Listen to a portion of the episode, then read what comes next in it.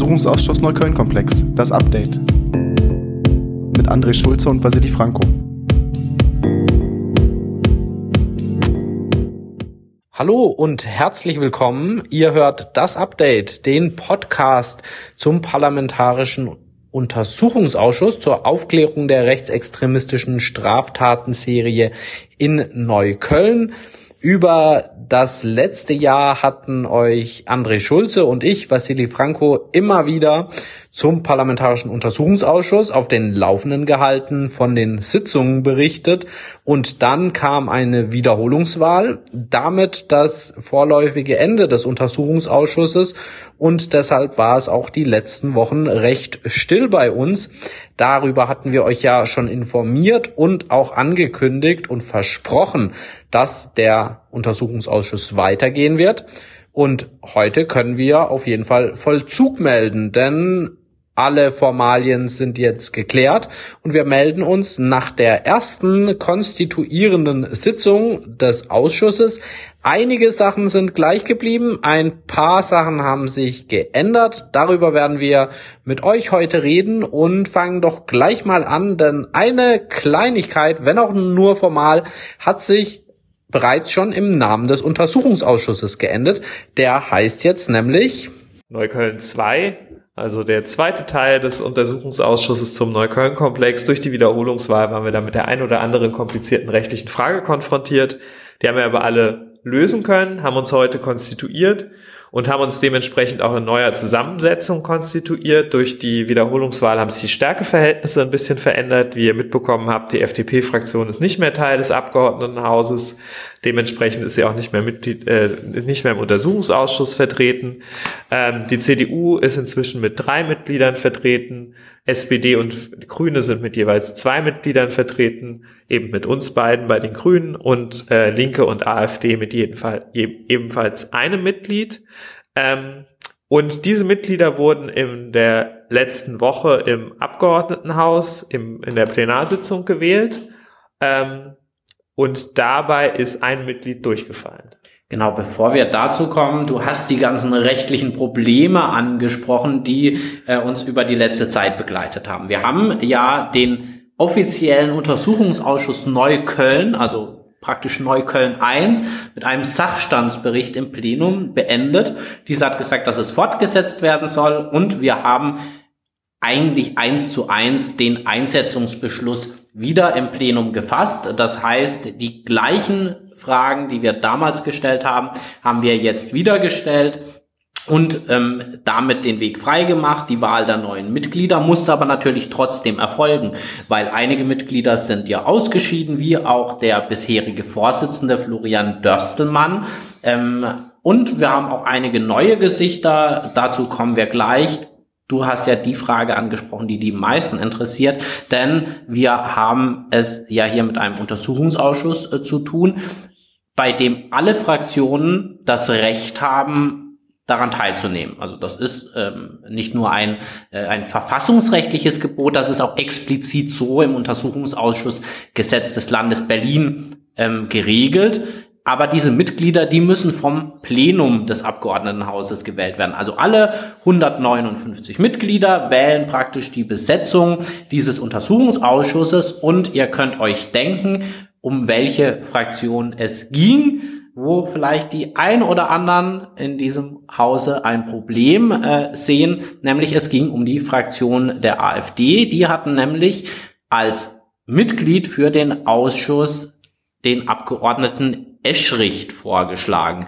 Was ist denn so problematisch an dem, André? Oder wieso wurde der nicht gewählt? Der hat nämlich nur die Stimmen der AfD bekommen. CDU, SPD, die Linken und wir, wir haben da dagegen gestimmt. Ja, das lag äh, daran, dass der Abgeordnete Eschrich zeitgleich Vorsitzender der AfD Neukölln ist. Und wer diesen Podcast oder die Berichterstattung zum Neukölln-Komplex schon länger äh, aufmerksam verfolgt, weiß, dass es auch Verzweigungen der AfD Neukölln zum Neukölln-Komplex gibt. Unter anderem ist einer der Hauptverdächtigen in der Anschlagsserie Thilo P. Äh, zeitlang äh, Mitglied des Kreisverbands und auch Mitglied des Kreisvorstands gewesen. Ähm, und diese inhaltliche Nähe äh, de, des Abgeordneten hat dazu geführt, dass die Demokratenfraktion ihn im Plenum abgelehnt und nicht als geeignet empfunden haben für den Untersuchungsausschuss. Die AfD ist aber vertreten im Ausschuss, äh, denn es gibt ja nicht nur ein Mitglied, was im Plenum zur Abstimmung steht, sondern auch ein stellvertretendes Mitglied. Das ist äh, der bisher auch schon im, äh, im äh, Abgeordnete Prusek gewesen. Bei dessen Wahl haben sich die demokratischen Fraktionen enthalten, so er im Plenum mit den Stimmen der AfD in den Ausschuss gewählt wurde. Nun kann man sich natürlich fragen, na ja, die AfD hatte wahrscheinlich nicht das größte Interesse an der Aufklärung rechtsextremer Straftaten. Zumindest haben wir das in den letzten Sitzung im letzten Jahr ähm, nicht als deren Kernkompetenz erlebt. Und auch viele Betroffene sagen ja immer wieder, die AfD in diesem Ausschuss, die ist da ja eigentlich fehl am Platz, die ist viel mehr Untersuchungsobjekt äh, anstatt äh, tatsächlich damit betraut, sich hier um diese Aufgabe der Aufklärung zu kümmern. Ähm, aber da stellt sich natürlich auch gleich die Frage, inwiefern ist denn so etwas rechtlich zulässig? Und letztendlich hat die AfD-Fraktion einen Anspruch, an dem Untersuchungsausschuss mitzuwirken, solange sie Teil dieses Parlaments ist. Die Mitglieder allerdings, die müssen eben vom gesamten Plenum gewählt äh, werden und das ist geschehen, denn die AfD darf jetzt, wenn auch nur einen Stellvertreter, in den Ausschuss schicken. Das heißt, die AfD ist an dem Ausschuss beteiligt weshalb rechtlich zumindest hier nichts entgegensteht, ähm, das Verfahren an sich sehr sauber war und es uns ermöglicht, diesen Untersuchungsausschuss fortzusetzen. Letztendlich aber sind da ja schon ein paar Leute nicht ganz so zufrieden. Warum hat man dann überhaupt einen AfDler jetzt äh, hier in den Ausschuss kommen lassen? Ist das nicht vielleicht auch ein politisch falsches Zeichen? Ja, diese Frage haben wir ja auch im Vorfeld des letzten Jahres, äh, bei der Wahl im letzten Jahr schon diskutiert und sicherlich die politische, die politischen Verzwickungen der, der AfD mit den, mit der rechtsextremen Szene unter anderem in Neukölln sind ein erhebliches Problem, aber in der Abwägung dessen, was Vasili gerade schon ausgeführt hat mit den rechtlichen Fragestellungen, sind da eben alle demokratischen Fraktionen zu der Entscheidung gekommen, dass die AfD im äh, Ausschuss vertreten sein muss. Aber kommen wir zu einer anderen Personalie, die auch im Ausschuss, äh, die auch im Plenum entschieden wurde für den Ausschuss, denn das äh, Plenum wählt bei Untersuchungsausschüssen nicht nur die Mitglieder, sondern wählt auch den Vorsitz für den Untersuchungsausschuss. Das passiert sonst bei normalen Ausschüssen eigentlich dann erst in den jeweiligen konstituierenden Ausschusssitzungen. Und da ist es diesmal so gekommen, dass die Grünen-Fraktion Anspruch auf den Vorsitz in diesem Ausschuss hat und wir Vasili gewählt haben in der letzten Woche zum neuen Vorsitzenden des Ausschusses. Dazu schon mal herzlichen Glückwunsch und vielleicht kannst du uns noch erzählen, wie kommt es eigentlich dazu, dass wir Anspruch auf den Vorsitz haben? Ja, vielen Dank erstmal, André. Du hast vollkommen recht. Wir haben eine neue Aufgabe bekommen. Und äh, zwar darf ich jetzt in Zukunft den Ausschuss von vorne leiten. Ich war ja bisher schon das ein oder andere Mal in äh, Stellvertretung im Einsatz. Ähm, jetzt äh, bin ich ganz regulär als Vorsitzender gewählt. Ähm, warum denn eigentlich? Denn vorher hatte ja ein SPDler diese Funktion inne. Und tatsächlich ist es so, dass die Wiederholungswahl hier der ausschlaggebende äh, Punkt war, denn nach der Wiederholungswahl hat sich das Abgeordnetenhaus neu konstituiert und ebenso alle Ausschüsse. Und die Kräfteverhältnisse in den Ausschüssen haben sich geändert, die Regierung hat sich ja sogar geändert. Das heißt dann letztendlich, wir mussten auch alle Ausschussvorsitze neu vergeben. Also nicht nur den des Parlamentarischen Untersuchungsausschusses, sondern auch von allen anderen Ausschüssen. Und da gibt es ein recht kompliziertes Verfahren. Auch hier wieder dieser berühmte The Hond, ähm, der angewendet wird, um die Anzahl der Ausschuss Vorsitze ähm, zu bestimmen. Und die grüne Fraktion hat insgesamt äh, vier Ausschussvorsitze äh, bekommen, die CDU äh, entsprechend mehr, aber das läuft dann in so einem Verfahren ab, dass man nach äh, Stärke der Fraktion praktisch einen Zugriff wählen kann. Und äh, André und ich, wir sind vorher in den letzten Wochen viel in unserer Fraktion rumgetingelt und haben die Leute angesprochen, hey, so ein Vorsitz im Untersuchungsausschuss, das wäre doch was, wollen wir diesen Ausschuss nicht ziehen? Und das ist dann letztendlich passiert, weshalb wir dieses Mal diesen Ausschuss leiten dürfen. Und ihr könnt euch vorstellen, wenn ihr die letzten Folgen gehört habt, dass uns diese Nachricht ganz besonders freut. Denn mit diesem Ausschussvorsitz verbunden ist eine der zentralen Fragen, die wir, der wir uns hier in den letzten Wochen beschäftigt haben, nämlich die Zusammenarbeit mit den Behörden der Exekutive, mit den Senatsverwaltungen, aber auch mit der Judikative, mit den Gerichten, mit denen wir zusammenarbeiten in der Frage der Aktenlieferung. Dabei ist der Vorsitzende des Ausschusses eine zentrale Figur, weil der Vorsitzende vertritt den Ausschuss gegenüber Exekutive und Judikative in den Fragen der Aktenlieferung ähm, und ist da erster Ansprechpartner. Von daher kommt auch Vasili in diesem Bereich jetzt jede Menge Arbeit zu, was äh, uns auf der einen Seite freut und der auf der anderen Seite die eine oder andere Stunde kosten wird, ähm, mit den jeweiligen äh, zuständigen Vertreterinnen darüber zu sprechen, wie wir die noch etwas stockenden Aktenlieferungen mehr in Fahrt bringen ähm, und wie wir insbesondere auch bei den Fragen der Abwägung des laufenden Gerichtsverfahrens gegen die Interessen des Untersuchungsausschusses zu einer vernünftigen Lösung kommen. Aber apropos Aktenlieferung, Vielleicht können wir auch noch ein bisschen was dazu erzählen, was passiert ist in den letzten Wochen an dieser Front. Wir hatten tatsächlich die Situation über die letzten Wochen, also seit der Wiederholungswahl bis jetzt, dass wir keinen Zugriff auf Akten haben, weil wir ja praktisch nicht mehr Mitglieder des Untersuchungsausschusses waren. Ähm, der musste ja jetzt erst wieder neu konstituiert werden. Das heißt, in der Zeit ist an Ausschussarbeit eigentlich gar nichts passiert. Deshalb war es uns aber auch wichtig, dass das jetzt möglichst schnell losgehen kann. Dazu hat ja auch die heutige konstituierende Sitzung äh, gezählt, ähm, weil dort haben wir, wie es übrigens auch in dem Wiedereinsetzungsbeschluss des Abgeordnetenhauses steht, dafür gesorgt, dass alles, was wir gemacht haben, praktisch zu diesem Ausschuss wieder hinzugezogen werden kann. Das heißt, heute haben wir viele Beschlüsse gefasst, nämlich all die Beschlüsse, die wir im vorhergehenden Ausschuss schon mal gefasst haben und die werden jetzt ausgefertigt. Dann gehen sie an die Behörden, also an die Innenverwaltung, an die Justizverwaltung, an die Gerichte und wir kriegen dann sofort wieder Zugriff auf die Sachen, die wir schon hatten und hoffentlich auch die ein oder andere Akte mehr.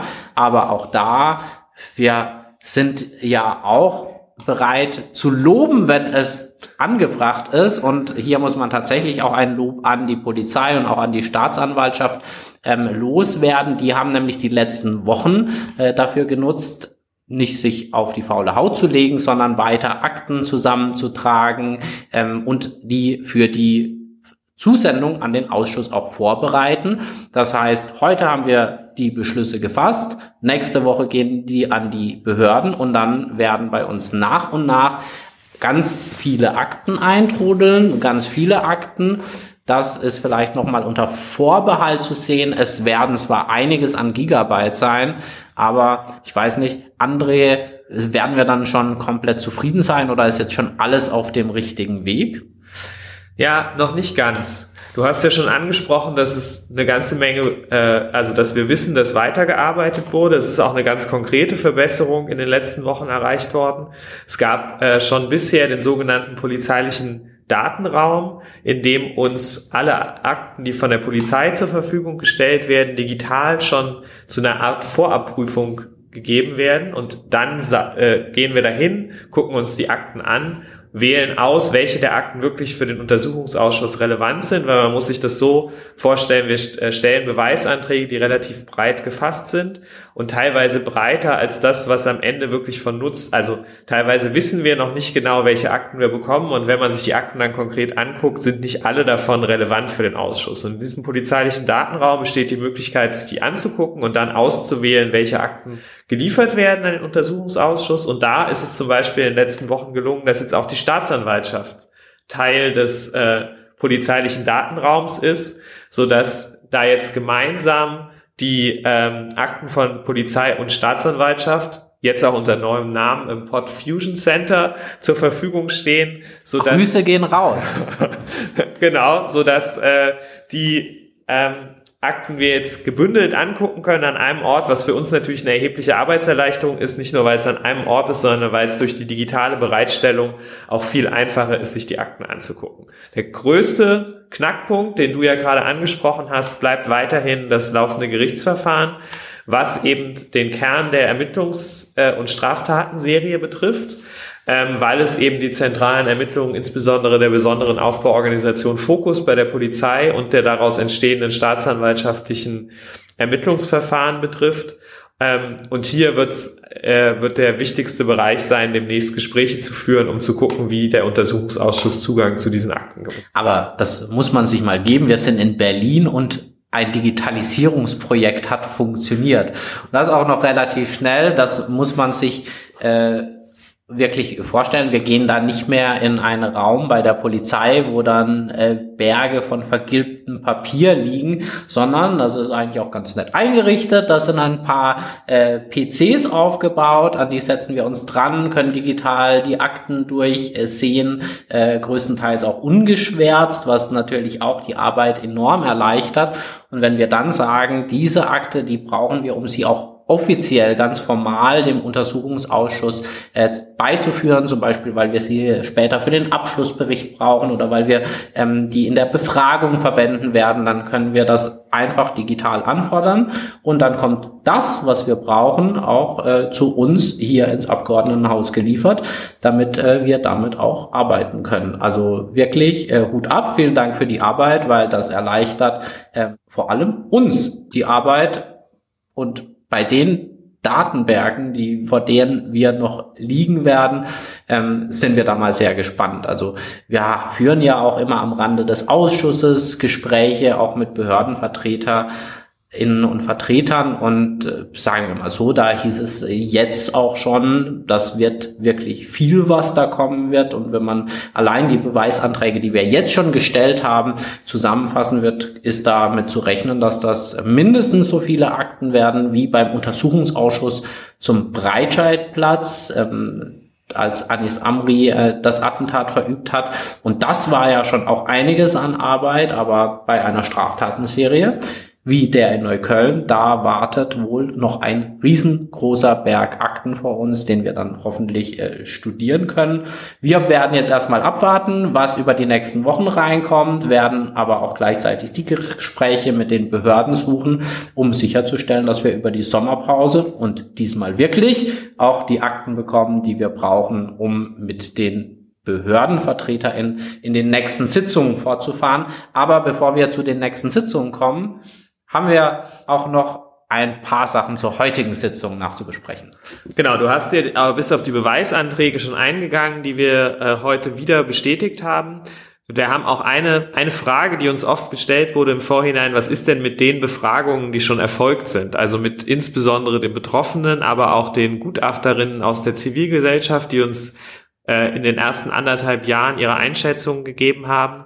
Und da müssen die Befragungen natürlich nicht wiederholt werden, sondern wir haben ja Wortprotokolle dieser Sitzung und Teil der heutigen Beweisbeschlüsse ist eben auch, dass die Wortprotokolle dieser Sitzung herangezogen werden und äh, Teil des, der, der Beweise sind, die wir als neuer Untersuchungsausschuss ähm, mit einführen, so dass alle neuen Mitglieder, die bisher nicht im Ausschuss saßen, auch die Möglichkeit haben, diese ähm, Befragungen nochmal nachzuvollziehen und die entsprechenden Protokolle nachzulesen. Und vielleicht auch ganz interessant zum Thema Beweisanträge. Wir haben ja jetzt auch ein bisschen neue Situationen nach der Wiederholungswahl. Wir haben eine neue Regierung, wo der Untersuchungsausschuss bei Schwarz-Rot nicht Teil des Koalitionsvertrages ist und vielleicht auch nicht, ohne zu viel zu sagen, aber nicht der äh, vorderste Fokus der politischen Priorität von Schwarz-Rot ist, dass dieser Untersuchungsausschuss ähm, wie der arbeitet. Äh, da haben wir aber die Möglichkeit, bei Beweisanträgen immer auch, da Untersuchungsausschüsse ja klassischerweise ein Instrument der Opposition sind, das ist hier jetzt ein bisschen anders. Es ist ein gemeinsamer Antrag aller demokratischen Fraktionen, die den Untersuchungsausschuss eingesetzt haben. Aber gibt es in Untersuchungsausschüssen eben auch ein Minderheitenrecht, dass in unserem Fall von den neuen Abgeordneten zwei zusammen einen Beweisantrag einbringen können, der dann auch so beschlossen wird. Genau, das heißt erstmal ein gutes Zeichen, dass mittlerweile auch die CDU unter dem Untersuchungsauftrag ähm, äh, drunter steht. Das war ja bei der Einsetzung vor einem Jahr noch nicht so. Ähm, da hat die CDU auch noch bezweifelt, dass dieser Ausschuss einen Mehrwert hat. Mittlerweile hat sie aber auch anerkannt, hier gibt es Aufklärungsbedarf. Das hat man auch in den Sitzungen bereits gemerkt. Deshalb war es ja auch richtig, mit den Betroffenen anzufangen, denn die haben einfach viele Situationen geschildert, ähm, da, dass da wirklich noch viele offene Fragen, auch bei der CDU entstanden sind. Deshalb alle Fraktionen haben zumindest offiziell ein Aufklärungsinteresse bekannt. Ob sie das auch so engagiert machen werden, das werden wir sehen. Wir können es nur hoffen, je mehr Leute sich die Akten auch wirklich gründlich anschauen, desto größer ist die Wahrscheinlichkeit, dass man auch auf die Ungereimtheiten aufmerksam wird, dass man die richtigen Fragen auch stellt. Aber letztendlich Minderheitenrecht heißt, wir haben die Möglichkeit, Beweisanträge eben einzubringen, sei es sogar alleine oder dann in Zusammenarbeit äh, mit der Linken. Wir können zur Not sogar Sondersitzungen einberufen. Ähm, wir können Zeugen benennen, Zeuginnen anhören. Ähm, das wird jetzt interessant in der neuen Konstellation, da wir zwar nicht mehr die Regierungsmehrheit stellen, aber wir werden das Aufklärungsinteresse auf jeden Fall sehr hoch halten und werden an der einen oder anderen Stelle auch sehen, ob wir alle Beschlüsse gemeinsam fassen äh, mit SPD und CDU oder ob an der einen oder anderen Stelle unser Aufklärungsinteresse doch noch ein Tick höher ist als bei den jetzigen neuen Regierungsfraktionen. Für heute kann man schon mal verraten, die bei der Wiederaufnahme der Beweiserfassung äh, äh, bestand große Einigkeit, die bisherigen Beweisanträge wieder einzusetzen und auch für die Gestaltung der nächsten Sitzung bestand große Einigkeit. Wann findet die denn statt und was machen wir da?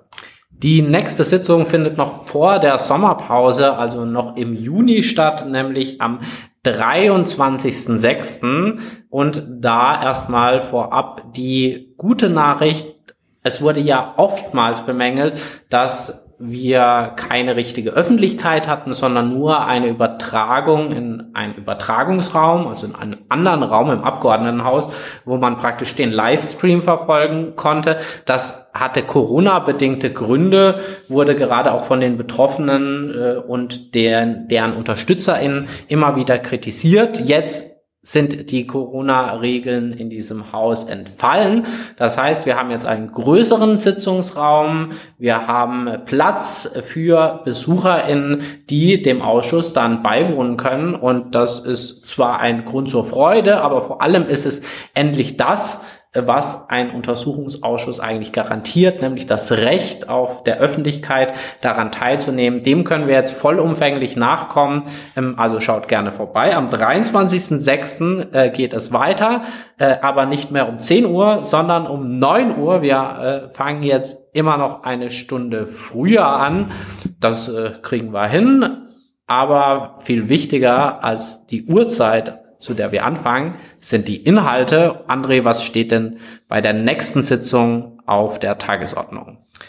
Bei der nächsten Sitzung knüpfen wir an dem an, wo wir im Januar aufgehört haben. Da hatten wir die Sonderermittlerin äh, Ermittlerin äh, Dima und Leixenring als Zeugin in der Befragung. Hier werden wir jetzt nochmal insbesondere auf die Frage fokussieren, wie hat eigentlich die Aktenbereitstellung funktioniert und wie waren die formalen Abläufe in der Zusammenarbeit mit der, den Senatsverwaltungen. Dazu werden wir den Leiter der Geschäftsstelle der Sonderermittlerin einladen. Ähm, der wird der erste Zeuge sein am äh, 23.06. Und danach kommt äh, Andreas Majewski, der Leiter der besonderen Aufbauorganisation Fokus, also der Polizeiermittlungsgruppe, die der, die extra gegründet wurde, um die Straftatenserie zu bearbeiten. Die BAO Fokus hat einen Schlussbericht über ihre Arbeit vorgelegt und dieser Schlussbericht wird Gegenstand unserer Befragung sein. Jetzt werdet ihr natürlich sagen, ihr habt doch vorhin erzählt, euch stehen noch gar nicht alle Akten zur Verfügung. Das ist so, uns stehen noch nicht alle Akten zur Verfügung, die die BAO Fokus erstellt und bearbeitet hat. Aber wir sind der Überzeugung, für eine erste Befragung äh, des, äh, von, von dem Leiter der BAO Fokus reicht unser momentaner Stand aus, reichen die Informationen, die wir aus dem Schlussbericht, aus den Befragungen der Zeugin erhalten haben, aus. Sehr wahrscheinlich ist aber, dass es hier auch nochmal zu einer zweiten Befragung kommen kann, wenn wir denn dann tiefer in die Aktenbestände äh, eingetaucht sind, die uns da von den polizeilichen Ermittlungen zur Verfügung stehen und nochmal tiefer in auch Details gehen können. Genau, wir machen den Weg also praktisch umgekehrt von dem Bericht der Sonderermittler Diemer und Leixenring auf den Bericht der BAO Fokus und von dort aus wird es dann auch weitergehen in die einzelnen Straftaten, auch in die anderen ähm, Organisationseinheiten bei Polizei, aber auch bei der Staatsanwaltschaft, die diese Fälle betreut haben. Jetzt machen wir aber erstmal die nächsten Wochen damit weiter, dass wir uns wieder in die Akten einlesen, alle neuen Akten, bis dahin auch scannen und ich als Vorsitzender werde auch natürlich entsprechend die Gespräche mit den Verwaltungen, mit den Senatsverwaltungen wieder aufnehmen und auch mit den beteiligten Behörden. Aber ich bin zuversichtlich, dass das jetzt weitergehen kann. Aber wir wissen natürlich auch, von uns wird erwartet, dass wir ins Arbeiten kommen, dass wir Tempo machen und genau das haben wir heute auch versprochen. Das ist ja auch unser Arbeitsauftrag und wir hatten ja auch mal geplant, dass dieser Ausschuss so äh, ja nach drei Jahren beendet sein könnte. Also das wäre ja schon fast Ende 2024. Das ist nicht mehr so realistisch, oder Andrea? Ja, wir haben ja jetzt ein halbes Jahr verloren. Ich habe gerade gesagt, wir haben die Sonderermittlerin im Januar, ich glaube es war der 6. Januar befragt. Und das war im Prinzip unsere letzte richtige Sitzung vor der Wiederholungswahl.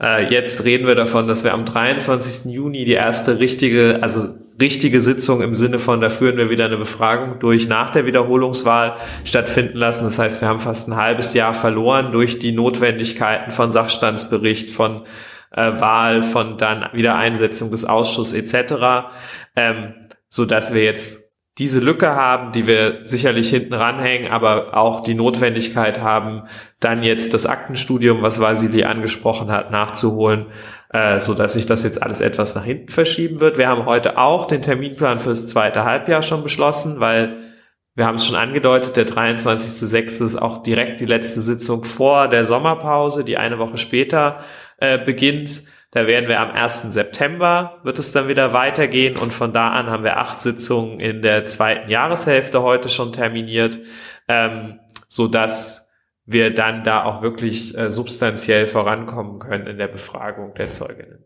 Also viel Arbeit und wenig Schlaf wartet auf uns, aber Dafür haben wir uns ja auch in diesen Ausschuss wählen lassen. Äh, wir freuen uns auf jeden Fall sehr, dass es äh, wieder losgeht. Letztendlich ist äh, gerade dieser Ausschuss ja auch das Zeichen an die Betroffenen, dass eben rechtsextremistische Straftaten in Berlin nicht ohne Folgen bleiben und wir die Betroffenen nicht alleine lassen werden. Ich freue mich auf jeden Fall auf äh, die kommenden Diskussionen, sowohl mit unseren KollegInnen in den Ausschüssen, mit der SPD, mit der CDU, aber auch äh, mit den VertreterInnen äh, der Behörden. Da wird es einiges zu besprechen geben. Auch mit dem Gericht werden wir Kontakt aufnehmen müssen. Wir hatten ja auch schon mal eine Folge gemacht, wo wir über die Gleichrangigkeit des Interesses an Akten des Untersuchungsausschusses und des Gerichtes äh, bezüglich der Ermittlungen haben. Das werden spannende Diskussionen sein. Da werden wir euch natürlich auf dem Laufenden halten. Und für heute sagen wir aber erstmal vielen Dank fürs Zuhören. Und bis bald zur nächsten Sitzung. Wir hören uns.